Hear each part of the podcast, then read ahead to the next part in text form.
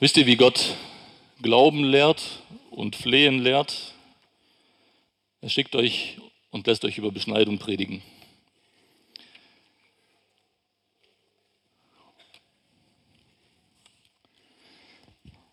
Ein herausforderndes Thema.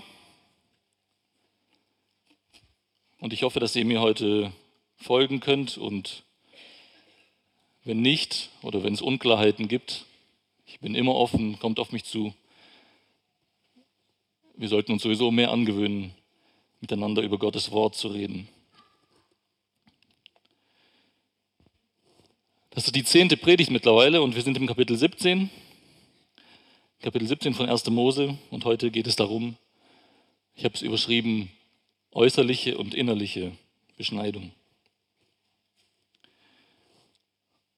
Und auch hier wieder das, was mich antreibt, das, was mein Leitgedanke ist. Ich habe es erweitert mit einem neuen Gedanken aus dem äh, zweiten Korintherbrief. Zunächst mal das Gespräch der Emmaus-Jünger mit Jesus und die Wirkung dessen brannte nicht unser Herz in uns, wie er auf dem Weg zu uns redete und wie er uns die Schriften öffnete. Und die Schriften, die Jesus öffnete, waren das Alte Testament. Beginnend von, den, von Mose und den Propheten, so steht es in Lukas 24. Jesus hat ihnen das Alte Testament geöffnet. Und äh, der Apostel Paulus bestätigt das in seinem Brief an die Korinther im zweiten Kapitel. Da sagt er, denn so viele Verheißungen Gottes es gibt, in ihm, in Jesus, ist das Ja, deshalb auch durch ihn das Amen, Gott zur Ehre durch uns. So viele Verheißungen Gottes es gibt, Altes Testament, in ihm, in Christus, wird es das Amen. In ihm ist das Ja. Und das versuchen wir heute wieder zu entdecken.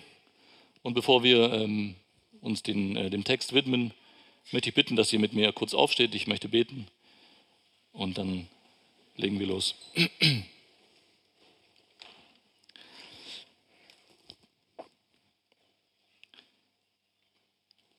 Jesus, wir brauchen deinen Geist, damit wir verstehen, damit unsere Ohren aufgetan werden, unsere Herzen aufgetan werden, unsere Augen sehen, das, was du Wunderbares in deinem Wort sagst, damit wir es verstehen und damit es unser Leben verändert. Nur dein Geist hat diese lebensverändernde Kraft. Und ich möchte dich bitten, dass du heute sprichst, nicht durch Menschenwort, nicht durch das, was ich mir ausgedacht habe, sondern durch dein Wort, durch deinen Geist, dass du es bestätigst und dass es Kraft hat in unserem Leben. Danke, dass du es tun kannst und dass uralte Geschichten lebendig werden und wirksam werden in unserem Leben. Amen.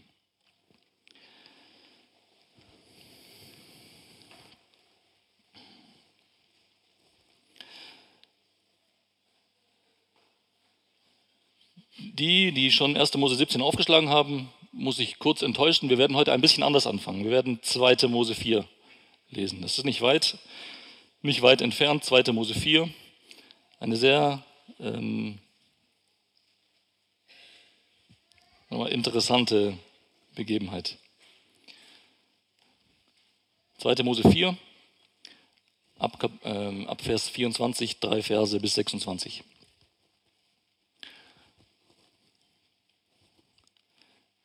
Auch wenn die Texte manchmal hier drauf sind, möchte ich euch trotzdem ermutigen, eure eigene Bibel mitzunehmen, selber drin zu arbeiten.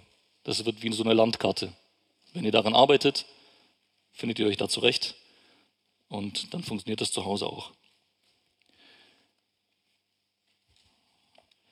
Und es geschah auf dem Weg in der Herberge.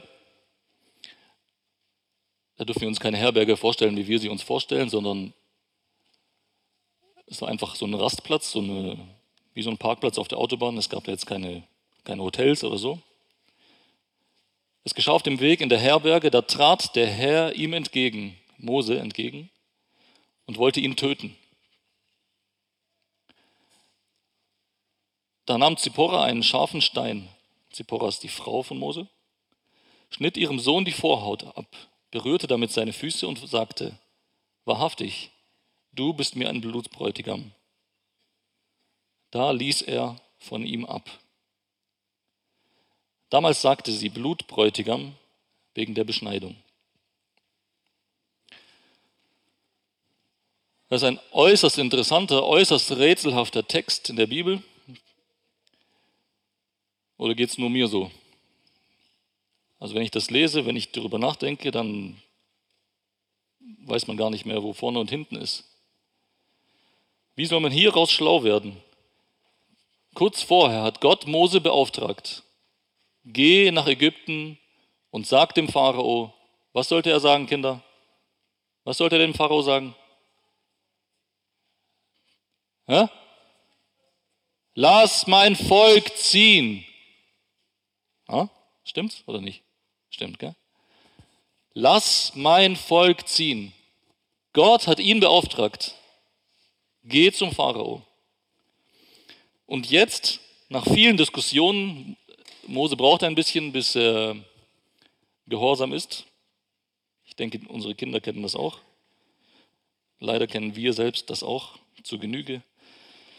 Nach vielen Diskussionen geht Mose schlussendlich. Er nimmt seine Frau mit, er nimmt seine beiden Söhne mit.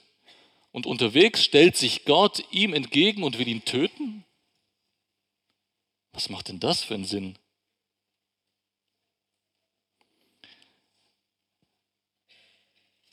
Leider ist das heute nicht unser Bibeltext, aber ihr müsst ein bisschen rechnen. 1. Mose 17 sind wir gerade, vielleicht noch vier, fünf Jahre, dann sind wir bei 2. Mose 4. Okay, dann reden wir darüber. Was aber ohne Zweifel und unmissverständlich klar wird, anhand dieses Textes, und es leitet uns sofort hin zu unserem Bibeltext heute, Unbeschnittenheit hat dramatische Folgen. Unbeschnittenheit hat dramatische Folgen. Beschneidung oder Nichtbeschneidung, das ist keine Frage von Geschmack, keine Frage von Kultur, keine Frage der persönlichen Vorlieben. Beim heutigen Thema Beschneidung geht es um Leben und Tod. Ich hoffe, dass euch das gleich im Einzelnen klar wird. Zur Erinnerung.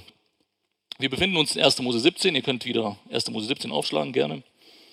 Und äh, die Gliederung von 1. Mose 17 sah so aus. Als erstes haben wir gesprochen, das war letztes Mal dran, Anfang März, ähm, über Gottes Bund mit Abraham, über den Teil 1, was tut Gott? Das war der Schwerpunkt. Was tut Gott?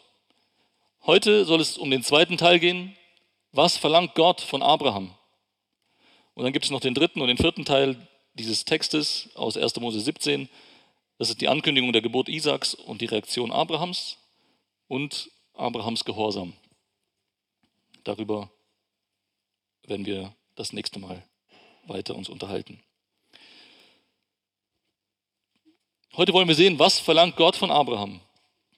Und wir wollen schauen, wie sein Heilsplan, sein kompletter Heilsplan, bereits um die 2000 Jahre vor Jesus hier in diesem Text schon durchscheint. Lass uns dazu lesen, äh, 1. Mose 17 ab Vers 9 bis Vers 14. Und Gott sprach zu Abraham, und du, du sollst meinen Bund halten, du und dein Nachkommen nach dir, durch ihre Generationen. Dies ist mein Bund, den ihr halten sollt, zwischen mir und euch und deinem Nachkommen nach dir. Alles, was männlich ist, soll bei euch beschnitten werden. Und zwar sollt ihr am Fleisch eurer Vorhaut beschnitten werden. Das wird das Zeichen des Bundes sein zwischen mir und euch. Im Alter von acht Tagen soll alles, was männlich ist, bei euch beschnitten werden, durch eure Generationen, der im Haus geborene und der von irgendeinem Fremden für Geld gekaufte Sklave, der nicht von deiner Nachkommenschaft ist. Beschnitten werden muss der in deinem Haus geborene und der für dein Geld gekaufte Sklave.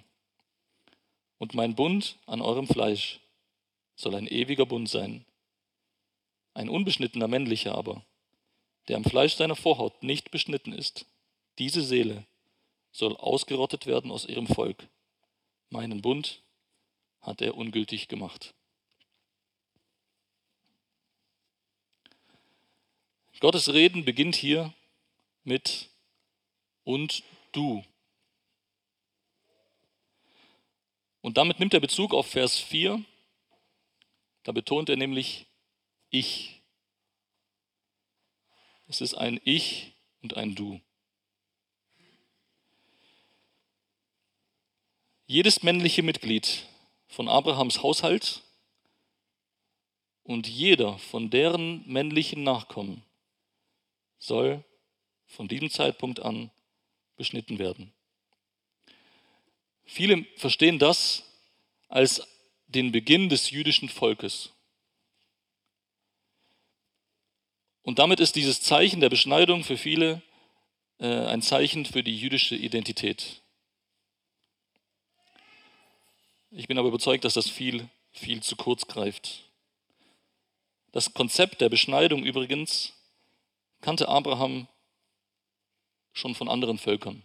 Die Ägypter haben das auch gemacht und einige andere Völker in der Gegend. Außerdem sollte nicht nur Abrahams Familie beschnitten werden, es wären dann übrigens nur zwei Leute gewesen, er und sein Sohn Ismael zu diesem Zeitpunkt.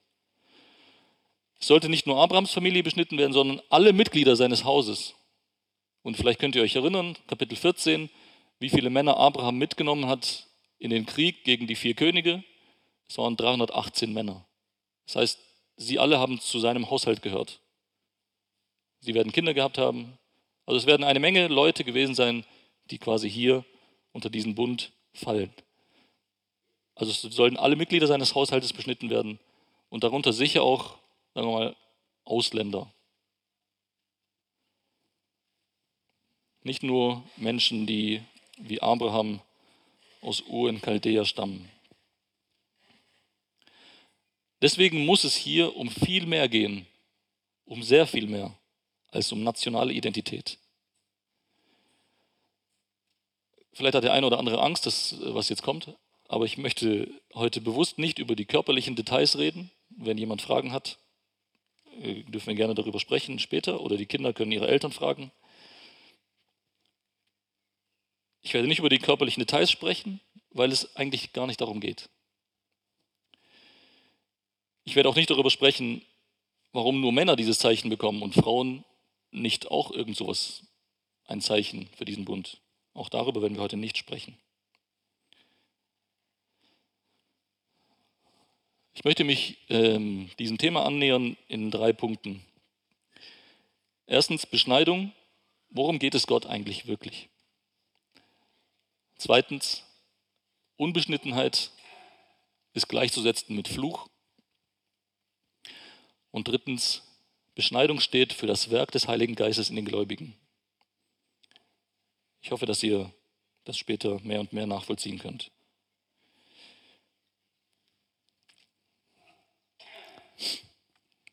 Kommen wir zum ersten Punkt, Beschneidung.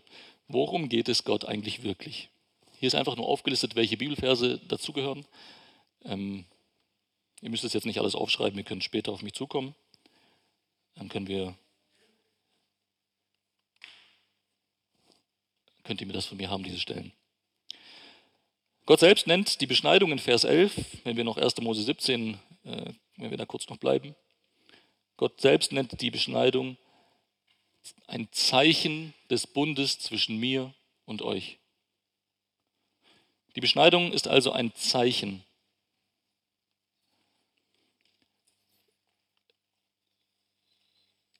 Kinder, wenn ihr unterwegs seid mit eurem Papa oder mit der Mama und ihr steht an einer roten Ampel, Was bedeutet das? Warum stehen alle an der Ampel? Weil es rot ist, gell? Wer hat gesagt, dass bei Rot alle stehen sollen?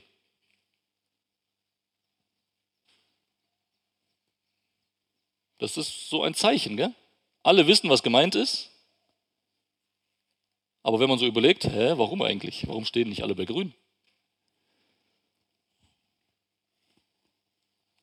Oder wenn ihr unterwegs seid und ähm, ihr fahrt und da kommt eine Kreuzung und da steht ein rotes, achteckiges Schild, da steht STOP drauf. Was heißt das? Stopp, stehen bleiben. Okay? So gibt es viele Zeichen in unserem Leben, in unserem Alltag. Wir schauen in den Himmel morgens und wir sehen, oh, es gibt keine Wolken. Das bedeutet, es ist ein gutes Zeichen, wir werden gutes Wetter haben wahrscheinlich. Und es gibt viele solche Zeichen. Auch in der Bibel, der Regenbogen ist beispielsweise ein Zeichen. Und einige andere Dinge werden in der Bibel als Zeichen äh, genannt. Zeichen, die etwas bedeuten, die eine Botschaft vermitteln. Und bei einem Zeichen geht es allein schon deswegen nicht um das Zeichen. Versteht ihr? Es geht darum, das zu tun, was das Zeichen, wofür das Zeichen steht. Ich bin gestern unterwegs gewesen mit meinen Kindern und ich, ich muss zugeben, ich bin über eine rote Ampel gefahren. Ähm, mein Sohn hat mich direkt, Papa, da war, das war rot. Ich, ja, ich, das war rot, ich weiß. Ich bin über eine rote Ampel gefahren. Wenn die Polizei da wäre, hätte, hat er gesagt, hättest du jetzt deinen Führerschein weg. Habe ich gesagt, ja, hast du recht. Wenn da wirklich die Polizei gewesen wäre, hätte es mir, wie viel hätte es mir gebracht, wenn ich gesagt hätte, ja, ja, Herr Polizist, ich habe die rote Ampel schon gesehen. Ich wusste, dass es rot ist. Wie viel bringt das? Dann sagt der Polizist, ja, okay, brauchst den Führerschein nicht abgeben. Also bei einem Zeichen geht es nicht darum zu wissen, was es ist äh, oder es zu sehen, sondern so zu leben. Versteht ihr? Und die spannende Frage bei der Beschneidung ist daher, wofür steht dieses Zeichen? Wofür steht das Zeichen der Beschneidung? Für welche tiefe geistliche Wahrheit steht dieses Zeichen? Und wie können wir sie in den großen Heilsplan Gottes einordnen? Und um das herauszufinden, möchte ich euch auf eine Reise nehmen durch einige hochinteressante Stellen aus der Bibel. Ich weiß nicht, ob wir alle machen werden. Kann sein, dass ich die eine oder andere überspringen werde. Geht mit mir in dritte Mose. Gar nicht so weit weg, auch zeitlich, ungefähr 400, 500 Jahre. Dritte Mose 26.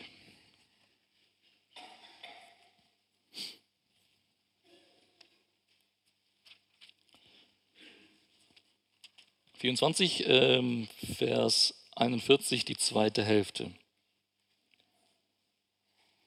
3. Mose 26, Entschuldigung. 3. Mose 26, 41, die zweite Hälfte. Da sagt Gott,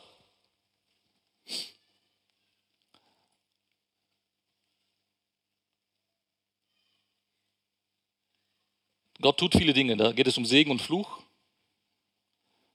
Und dann sagt er, ich werde all das tun, um zu sehen, ob sich endlich ihr unbeschnittenes Herz demütigt und sie endlich ihre Schuld bezahlen. Ob sich endlich ihr unbeschnittenes Herz demütigt. Seht ihr diese Verbindung?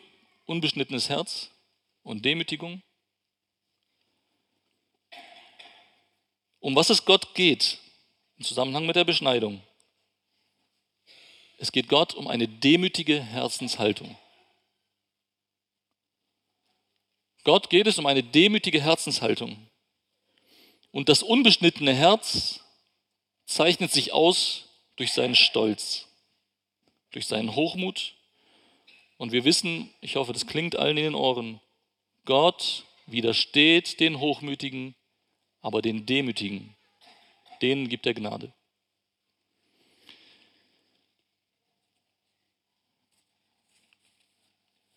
Jetzt machen wir einen größeren Sprung zu Jeremia, Jeremia 4, Vers 4. Auch zwischendrin gibt es einige interessante Stellen, die mit Beschneidung zu tun haben. Aus zeitlichen Gründen machen wir die heute nicht alle. Jeremia 4, Vers 4.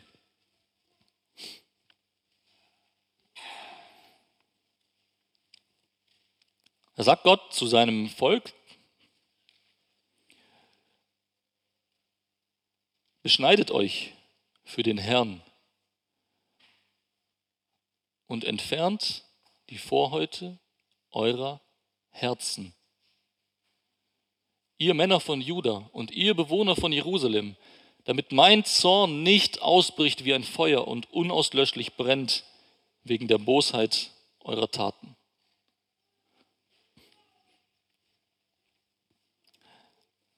Und damit wird klar, Jeremia spricht zu Männern aus Gottes Volk, aus dem leiblichen, physischen Volk Israel. Sie sind beschnitten, sie haben das alles getan. Und er sagt, beschneidet euch für den Herrn. Und er präzisiert das, es geht um euer Herz, sagt er. Äußerliche Beschneidung ist überhaupt nichts wert, wenn das Herz unbeschnitten bleibt.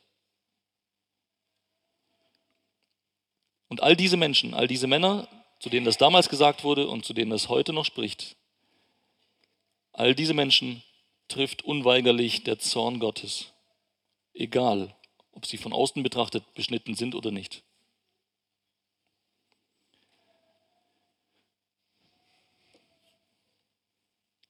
Gehen wir weiter zurück,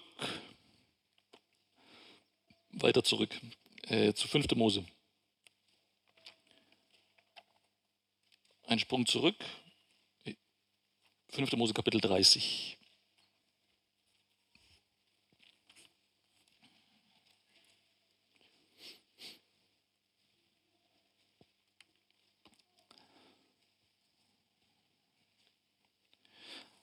Ich lese ab Vers 1 und wir lesen bis Vers 8. Und es wird geschehen, wenn all diese Worte über dich kommen, der Segen und der Fluch, die ich dir vorgelegt habe, und du es dir zu Herzen nimmst unter all den Nationen, wohin der Herr dein Gott dich verstoßen hat, und du umkehrst zum Herrn deinem Gott und seiner Stimme gehorchst nach allem, was ich dir heute befehle, du und deine Kinder, mit deinem ganzen Herzen und mit deiner ganzen Seele, dann wird der Herr dein Gott dein Geschick wenden und sich über dich erbarmen und er wird dich wieder sammeln aus, den, aus all den Völkern, wohin der Herr dein Gott dich zerstreut hat. Wenn deine Verstoßenen am Ende des Himmels wären, selbst von dort wird der Herr dein Gott dich sammeln und von dort wird er dich holen. Und der Herr dein Gott wird dich in das Land bringen, das deine Väter in Besitz genommen haben, und du wirst es in Besitz nehmen, und er wird dir Gutes tun und dich zahlreicher werden lassen als deine Väter. Und der Herr dein Gott wird dein Herz und das Herz deiner Nachkommen beschneiden, damit du den Herrn, deinen Gott, liebst mit deinem ganzen Herzen, mit deiner ganzen Seele, dass du am Leben bleibst. Und der Herr, dein Gott, wird all diese Flüche auf deine Feinde und auf deine Hasser legen, die dir nachgejagt sind. Du aber, du wirst umkehren und der Stimme Gottes gehorchen und wirst alle seine Gebote tun, die ich dir heute befehle.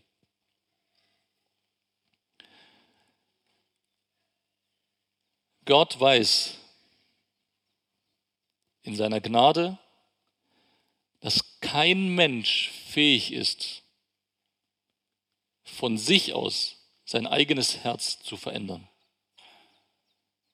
Das können schon die Kinder bestätigen. Keiner kann sein eigenes Herz verändern. Das menschliche Herz ist böse von Jugend auf. umso mehr gilt das für uns Erwachsene. Keiner kann sein eigenes Herz verändern. Keiner kann sein eigenes Herz beschneiden, um in diesem Bild zu bleiben. Oder die Bibel sagt auch, ein neues Herz geben. Keiner kann das. Keiner kann einen neuen Geist in uns hineinlegen. Keiner von uns kann das für sich tun. Ich kann das nicht für meine Söhne und meine Tochter tun. Ich kann das nicht für meine Frau tun und für euch kann ich es auch nicht. Und dasselbe gilt für euch. Wir können es nicht. Und deswegen verspricht Gott bereits durch Mose, dass er selbst dafür sorgen wird. Er selbst wird es machen. Er selbst wird dafür sorgen, dass man ihm gehorcht, dass man seine Gebote befolgt. Von uns aus können wir es nicht. Und dieses Versprechen ist Teil seines ewigen Evangeliums, seines Rettungsplanes und wird durch das gesamte Alte Testament hindurch bestätigt, bekräftigt, aufrechterhalten, bis es sich in Christus erfüllt.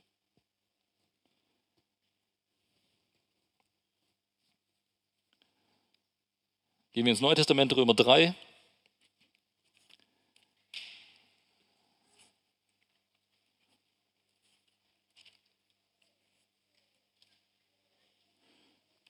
Römer 3, Vers 28 bis 30.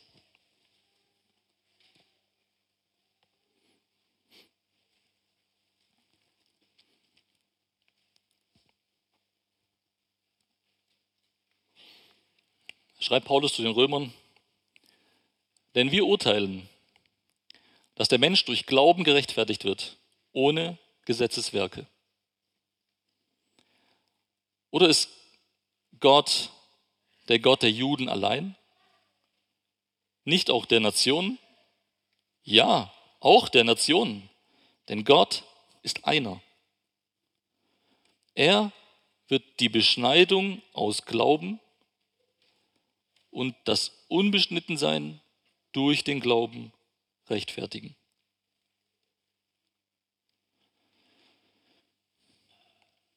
Sowohl der äußerlich Beschnittene als auch der äußerlich Unbeschnittene. Beide werden durch den Glauben und nur durch den Glauben gerechtfertigt. Und deswegen stellt sich die logische Frage, kommt es jetzt an auf Beschneidung oder Nichtbeschneidung? Und um das zu beantworten, brauchen wir keine Logik, wir können in Gottes Wort gucken. 1. Korinther 7, 1. Äh, Korinther 7 von Vers 18 bis 19.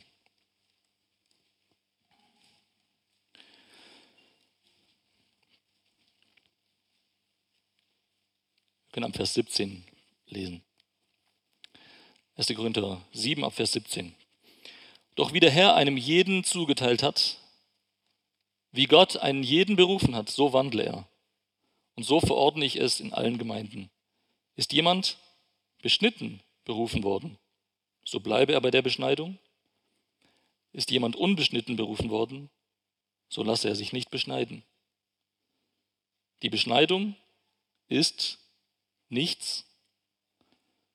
Und das Unbeschnittensein ist nichts, sondern das Halten der Gebote Gottes.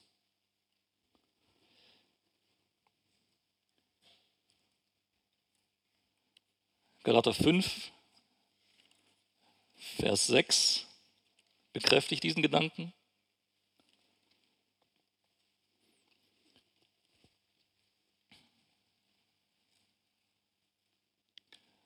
Galater 5, Vers 6, da sagt Apostel Paulus, denn in Christus Jesus hat weder Beschneidung noch Unbeschnittensein irgendeine Kraft, sondern der durch Liebe wirksame Glaube.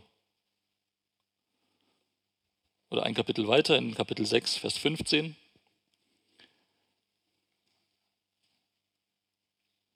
Denn weder Beschneidung noch Unbeschnittensein gilt etwas, sondern eine neue Schöpfung. Worauf es Gott also ankommt und worauf es ihm übrigens schon immer ankam, ist das Halten seiner Gebote, der durch Liebe wirksame Glaube, eine neue Schöpfung. Ist jemand in Christus, ist eine neue Kreatur.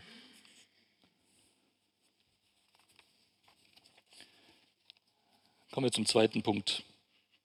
Auch hier einfach nur die Bibelstellen aufgereiht.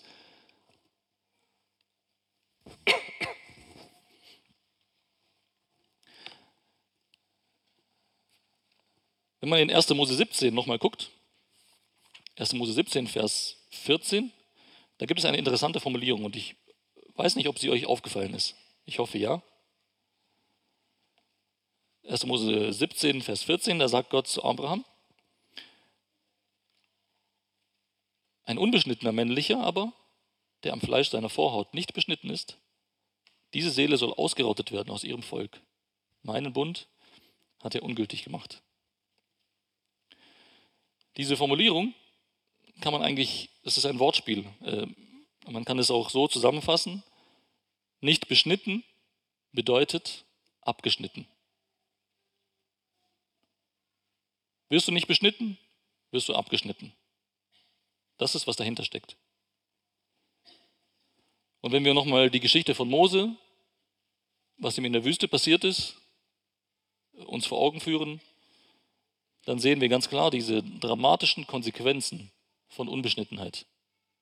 Es geht um Leben und Tod. Es gibt jedoch weitere Bibelstellen, die, die zeigen, was ein Unbeschnittener nicht haben kann. Gehen wir weiter in äh, 2. Mose 12.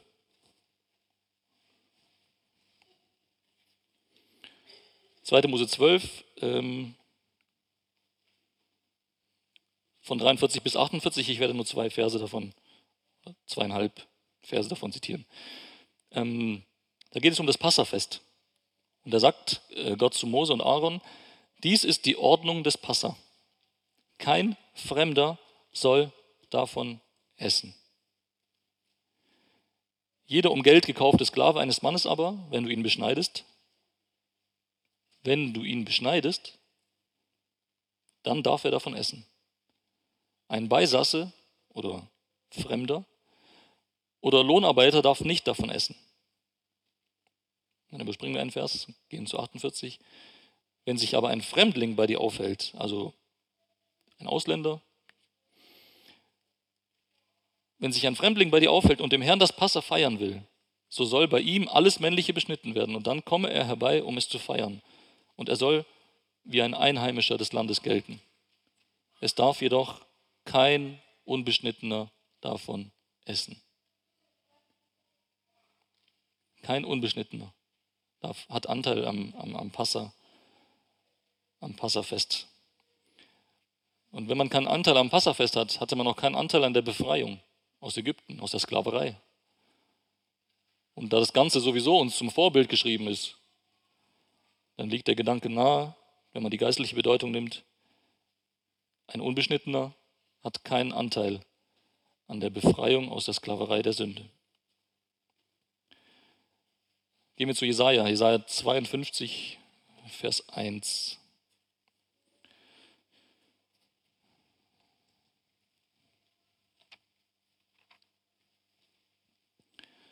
spricht Gott zu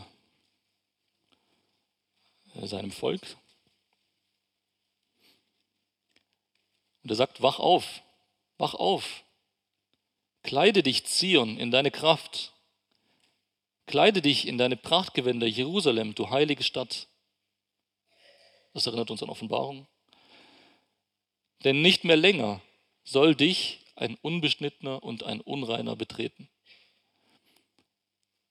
Das bedeutet, Unbeschnittene haben keinen Zugang zum neuen Jerusalem.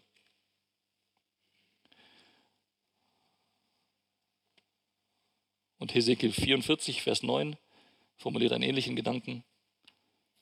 Hesekiel 44, Vers 9.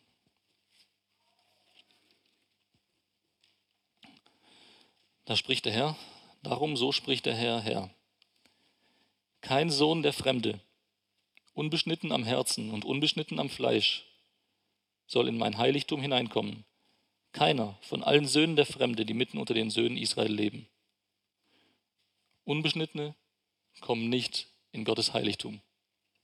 Sie haben da keinen Zugang, keinen Zutritt. Und die weiteren Stellen in Hesekiel, 28, äh, Hesekiel machen wir jetzt nicht im Einzelnen, sondern sie haben alle denselben Grundgedanken. Es gibt nämlich dort zwölfmal die Formulierung, liegen bei den Unbeschnittenen. Und es bedeutet, nach dem Tod, was kommt dann? Und das wird hier ausgedrückt mit liegen bei den Unbeschnittenen. Diese Formulierung bezieht sich auf das Leben nach dem Tod. Und diese Formulierung ist deswegen eine Metapher oder ein Vergleich für den größtmöglichen Fluch und Zorn Gottes. Für einen gläubigen Menschen, beziehen wir das auf uns, beschnitten am Herzen, kann es nichts Schlimmeres geben, als bei den Unbeschnittenen zu liegen nach dem Tod. Das ist nämlich Fluch, ewiger Zorn Gottes keine Hoffnung, kein Ausweg. Wer kann das tragen? Wer kann das tragen? Kein Zutritt zu Gott, kein Leben in seiner Gegenwart, keine Befreiung von der Sünde. Wer kann diesen Fluch tragen? Kein Mensch kann diesen Fluch tragen. Wen trifft dieser Fluch? Dieser Fluch trifft jeden Menschen ohne Ausnahme. Und im Grunde sind wir alle in unserem natürlichen Zustand unbeschnitten am Herzen. Wir kommen nicht auf die Welt, sind ein unbeschriebenes Blatt und wir werden schlecht durch Erziehung oder durch äußere Einflüsse. In unserem natürlichen Zustand sind wir verloren. Unbeschnitten am Herzen. Gibt es eine Möglichkeit, diesem Fluch Gottes zu entrinnen? Gibt es irgendwie, können wir irgendwas tun, irgendwas machen, irgendwas leisten? Nein. Und die Bibel ist da vollkommen kompromisslos vom Alten bis zum Neuen Testament. Und bereits in 1. Mose 17, Vers 14 wird es sehr deutlich, werde beschnitten oder werde abgeschnitten. Und im Grunde können wir jetzt aufstehen, alle nach Hause gehen, nie wieder herkommen, die Türen zunageln, das Haus verkaufen. Wir brauchen es nicht. Es ist unnötig. Wenn wir hier stehen bleiben, ist alles aus. Dann ist es unnütz, dass wir hier sind. Dann ist es unnütz, dass wir uns Tag für Tag abplagen. Unnütz.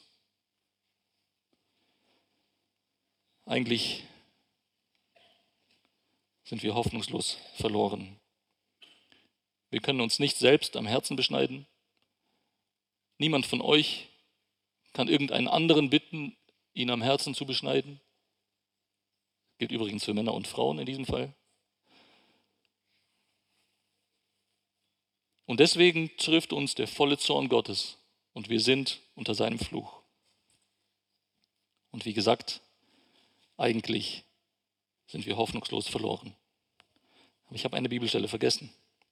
Schaut mal, Jesaja 53 und achtet genau auf die Formulierung. Jesaja 53, Vers 8, da sagt der Prophet, aus Bedrängnis und Gericht wurde er hinweggenommen. Und wer wird über seine Generation nachsinnen? Denn er wurde abgeschnitten vom Land der Lebendigen. Er wurde abgeschnitten vom Land der Lebendigen. Wer? Wegen des Vergehens seines Volkes hat ihn die Strafe getroffen.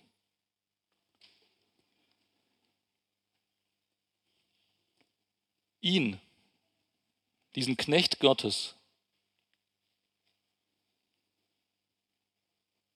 ihn trifft der Fluch. Und wir können leben, wenn wir die Beschneidung des Christus erleben. Kolosser 2, Vers 11. Und wenn der Geist Gottes sein Werk der Beschneidung in uns tut.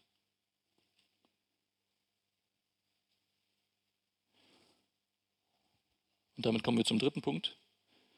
Die Beschneidung steht oder symbolisiert für das Werk des Heiligen Geistes in den Gläubigen. Der Apostel Paulus macht in Römer 4, Vers 11, Römer 4, Vers 11 macht er eine ganz erstaunliche Aussage über die Beschneidung von Abraham. Römer 4, Vers 11.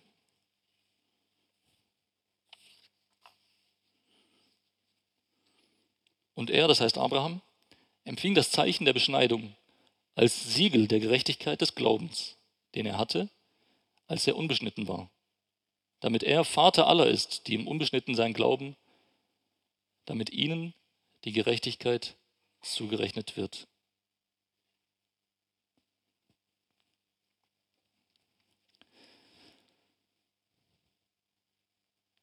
Paulus sagt, Das Zeichen der Beschneidung bei Abraham ist das Siegel für seine Gerechtigkeit aus dem Glauben.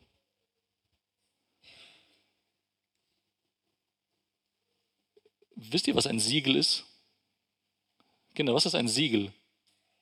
Siegel. Siegel. Was ist das? Es ist nicht dieses Ding, was an Schiffen dranhängt, damit es fahren kann. Das ist nämlich ein Segel. Was ist ein Siegel? Wisst ihr nicht, was ein Siegel ist? Dann habt ihr heute einiges zu tun, Eltern. Erklärt ihnen, was ein Siegel ist. Ich versuche es auch kurz zu erklären. Das hier ist der Abdruck von einem Siegel. Es ist nicht wichtig, aber es ist ein Siegel vom König Hiskia. Steht sein Name drauf. Da steht drauf, gehört dem Hiskia, Sohn des Ahas, König von Juda. Das ist ein echtes Ding. Hat man echt rausgeholt aus der Erde. Zweieinhalbtausend Jahre alt ungefähr.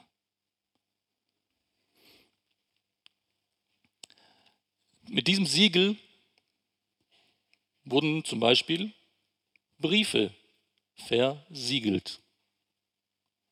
Ich weiß nicht, was eure Eltern machen, wenn sie Briefe schreiben. Ich habe viele Briefumschläge vor vielen Jahren gekauft, die kleben nicht mehr selber. Früher klebten die mal selber, mittlerweile nicht mehr. Ich muss ein Siegel draufkleben, so ein Teserstreifen hinten drauf, damit es keiner aufmachen kann. Das ist dasselbe. Das ist im Prinzip ein Siegel. Es versiegelt meinen Brief. Und wenn der, der es bekommen soll, es bekommt und es ist hinten schon aufgerissen, dann merkt er, oh, da hat jemand schon sich an der Post vergriffen. Okay, das ist ein Siegel. Dieses Siegel hat auch früher diese, äh, diese Bedeutung gehabt. Es wurde an, an, an einem Ring getragen. Da war so ein gravierter Stein.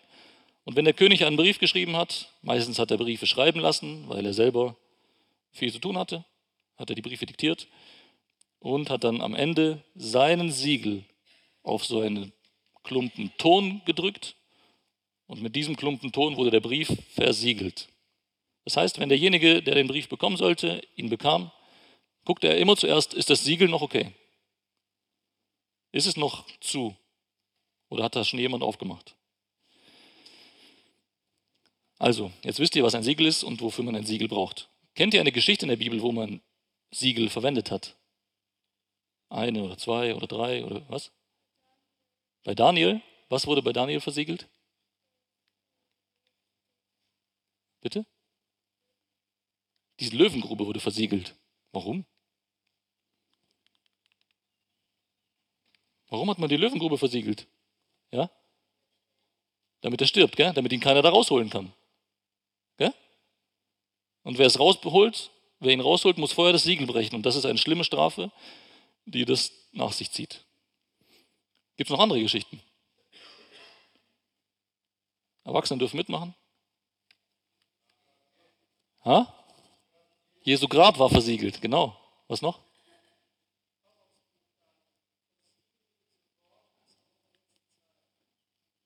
Daniel sollte versiegeln, was er schrieb, bis auf die letzte Zeit.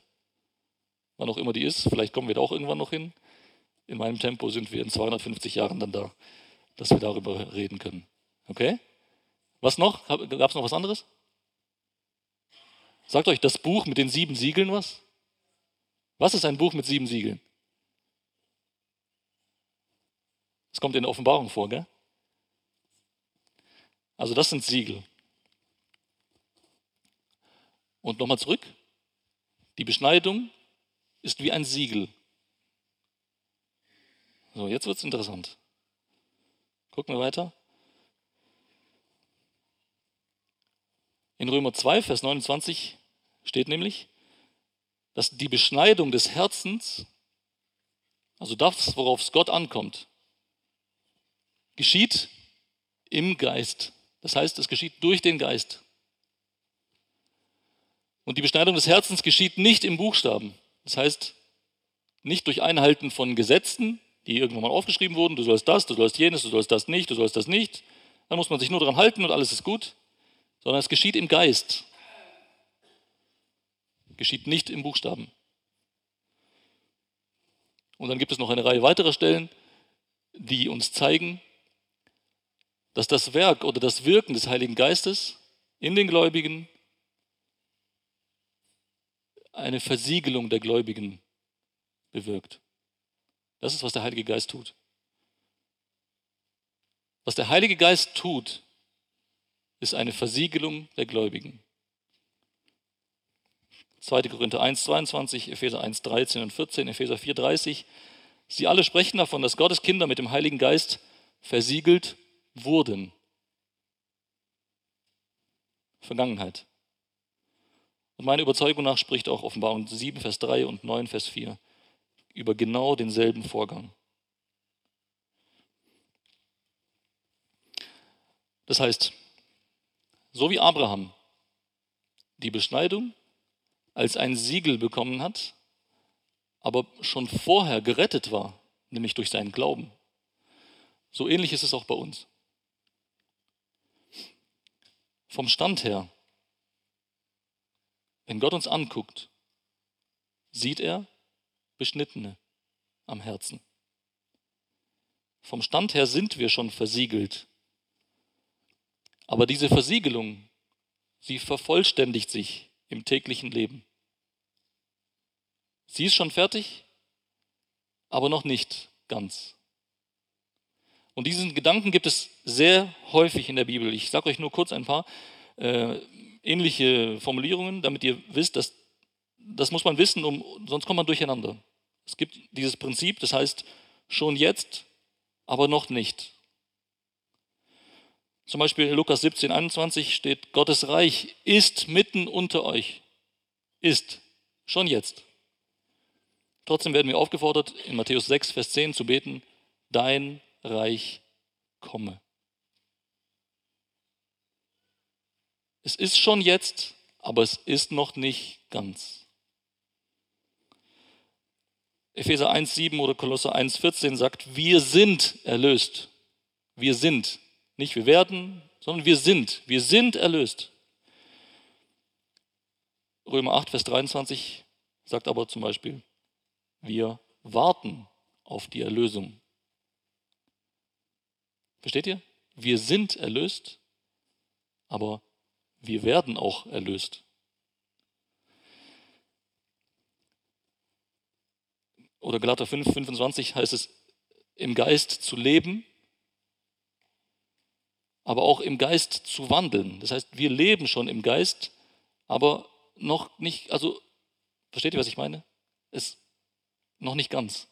Es, es, es, es geht weiter, das tägliche Leben äh, durch den Geist zu wandeln. Oder wir sind schon Bürger des Himmels, aber wir werden Bürger des Himmels sein. Es ist beides wahr. Es ist nicht eins widerspricht dem anderen. Es ist beides wahr. Schon jetzt und noch nicht. Und das Gleiche gilt auch äh, für die, für die Beschneidung des Herzens. Im Grunde bedeutet die Beschneidung des Herzens zweierlei. Unsere Herzen sind schon beschnitten und sie werden fortlaufend immer weiter beschnitten. Die Beschneidung des Herzens ist schon abgeschlossen und sie ist auch fortlaufend. Es geht weiter. Versiegelt zu sein durch Gottes Geist hat demzufolge zwei Aspekte oder zwei Folgen. Wenn wir uns auf das schon jetzt konzentrieren,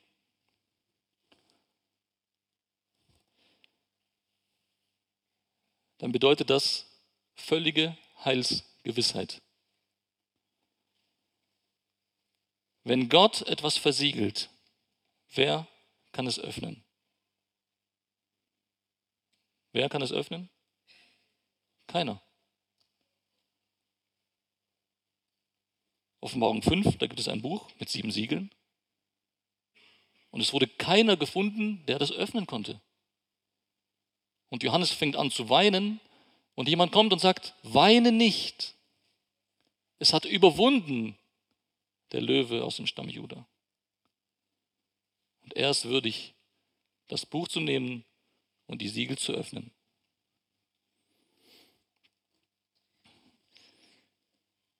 Wenn Gott etwas versiegelt, wer kann es öffnen? Auf Morgen 5, war diese Stelle mit den sieben Siegeln. Wer kann uns aus Gottes Hand reißen? Johannes 10, Vers 28. Niemand. Niemand. Römer 8, 35 bis 39. Was kann uns trennen von der Liebe Christi? Nichts. Nichts. Nichts. Es ist unmöglich. Oder Römer 8, Vers 16. Gottes Geist gibt unserem Geist Zeugnis, dass wir Gottes Kinder sind. Das ist das Werk des Heiligen Geistes. Und es bewirkt dieser Aspekt schon jetzt völlige Heilsgewissheit. Wenn wir zum zweiten Aspekt kommen, noch nicht, dann bedeutet das Heiligung. In Heiligung leben. Römer 8, Vers 13 sagt zum Beispiel, das sündige Fleisch wird durch den Geist abgetötet. Galater 5, Vers 24 sagt Paulus, die aber dem Christus Jesus angehören, haben das Fleisch samt den Leidenschaften und Begierden gekreuzigt.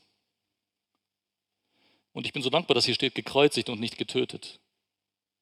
Wisst ihr warum? Weil das genau dieser Aspekt ist, unsere Heiligung. Unser Fleisch hängt schon am Kreuz, aber man starb nicht sofort. Unser Fleisch ist schon verurteilt. Es hängt da und es wird sterben, unweigerlich. Es wird zu seinem Tod führen. Aber es lebt noch. So wie die zwei Verbrecher da hingen und noch Zeit hatten, Jesus zu verspotten.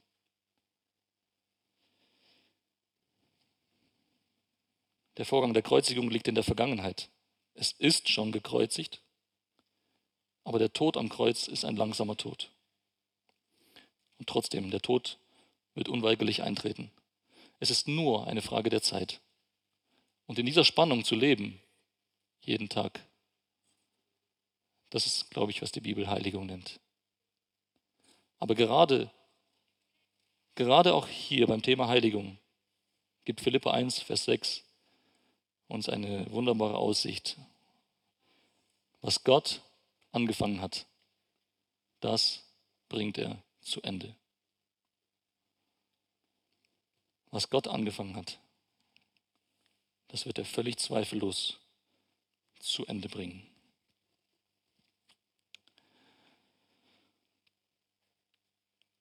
Kolosser 2, Vers 11 fasst das, glaube ich, ganz gut in Worte, das Thema der Beschneidung. Kolosser 2, Vers 11.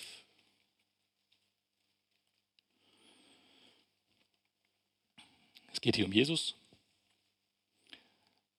Der Apostel sagt, in ihm, in Jesus, seid ihr auch beschnitten worden.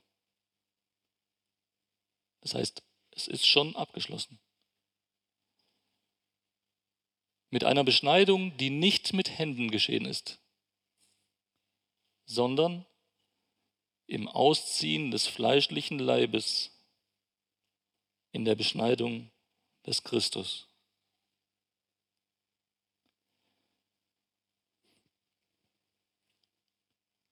Beschneidung, die nicht mit Händen geschieht. Das ist, was Gott allein tun kann. Beschneidung, die darin besteht, dass der fleischliche Leib ausgezogen wird.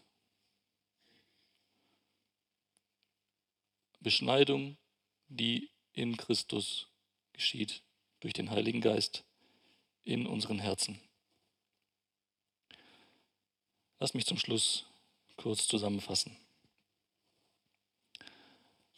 Wir haben gesehen, worum es Gott bei der Beschneidung wirklich geht. Und zwar geht es ihm um die Beschneidung des Herzens, die Erneuerung des Herzens. Wir haben gesehen, dass die Folgen von Unbeschnittenheit, sie sind Fluch und die ewige Trennung von Gott. Und die Beschneidung ist schlussendlich ein Symbol für das Werk des Heiligen Geistes in den Gläubigen. Dieses Werk ist bereits abgeschlossen und es läuft aktuell weiter. Es hat daher zwei Aspekte, zwei Folgen im Leben eines Gläubigen. Völlige Heilsgewissheit und fortschreitende Heiligung. Amen.